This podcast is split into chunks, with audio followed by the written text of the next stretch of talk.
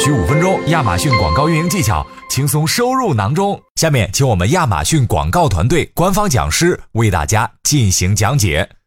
OK，也有卖家在说说新品的广告转化不是特别的稳定啊，自然单多，广告单少啊，而且呢，这个每天的单量都不稳定，怎么优化？那首先呢，啊，你确定一下你使用的是不是固定竞价这样种方式。对于我们新品使用广告呢，我们建议大家去用固定竞价，因为呢，固定竞价呢可以帮助我们首先稳住这个曝光，对吧？稳住了曝光之后，你接下来可能才会有一些在曝光基础一定的情况之下，才好比较后面的点击跟转化。那如果说你采用了动态竞价，不管是提高和降低，还是说仅降低，那因为你的竞价不一样，那导致每天的可能曝光的基数就不一样，对吧？有可能一天一万，一天一千，那。曝光的基数如果都不一样，那自然我们广告带来的一些点击，广告带来的一些出单量就不太稳定了。所以这个时候呢，建议这位卖家，哎，你可以去看一下你的这个广告竞价设置上是不是没有去选用固定竞价。我们建议你在这个新品启动期呢，去用固定竞价，去让我们的广告稳定的积累数据，稳定的出单。那么接下来呢，相信你就会去有这个广告订单跟自然订单的一个同步的增长。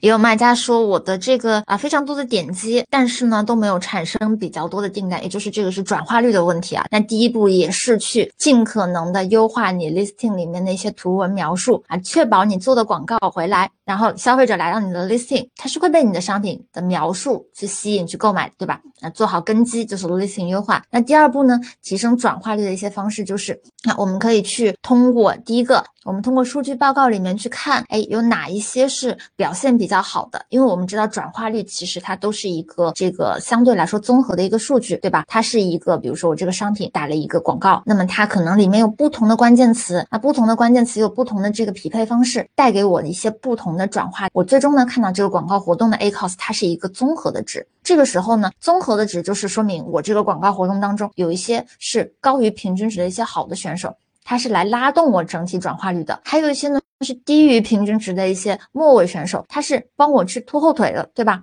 这个时候我们就需要在报告当中去找到那些尖子生和那些后腿生，那我们把那些表现比较好的可以单拎出来去加大投放，因为他们转化率比较好，那我们就可以去。花更多的钱在他们这一类的这个，比如说某个关键词的精准匹配上面，然后呢，去让它给我带来源源不断的更多的流量和更高的销量，那我就可以去提高我这个高转化的这样一个投放方式，它给我的这个权重或者它对我整体转化率的拉动。那同时相反的，那我们看到一些关键词啊，它是无效的，对吧？它是给我花费很多，但是并不能给我们带来一些订单。那这个时候呢，我们就要去判断这样一个关键词，它是不是跟我的这个广告商。品紧密相关，或者说它是不是适合我现阶段进行投放？如果说是一个我判断下来无效的流量，那我们就尽快的或者说果断的把这样一个关键词啊去进行否定，或者说这种投放方式进行否定。那这样的话，我们刚刚看到转化率原来在这个水平，那我把高的，我去更多的去投放这一个表现好的，那我把更少的这个表现不好的这些给去掉，那是不是大家可以感受到我整体的一个转化率就可以去提升了，对吧？那这个也是我们这个经常说的，我们去肯定表现好的，我们去否定表现不好的，这样呢就可以提升我们一个整体的转化率。那第三种方式呢，就是我们可以综合的去利用一些广告的工具。那如果说你原先只使用了商品推广，对吧？那你如果你有是品牌主，那你就可以综合的去使用一些品牌的相关的一些广告工具，比如说品牌推广啊、展示型推广，我们刚刚提的展示型推广啊，这样一些这个比较新颖的，会带一些更多创意形式，并且呢，它会出现在更多不同的广告位置上面。那当你综合用了这些广告工具之后，你就会发现你的整体的一个转化率其实是会有所提升的。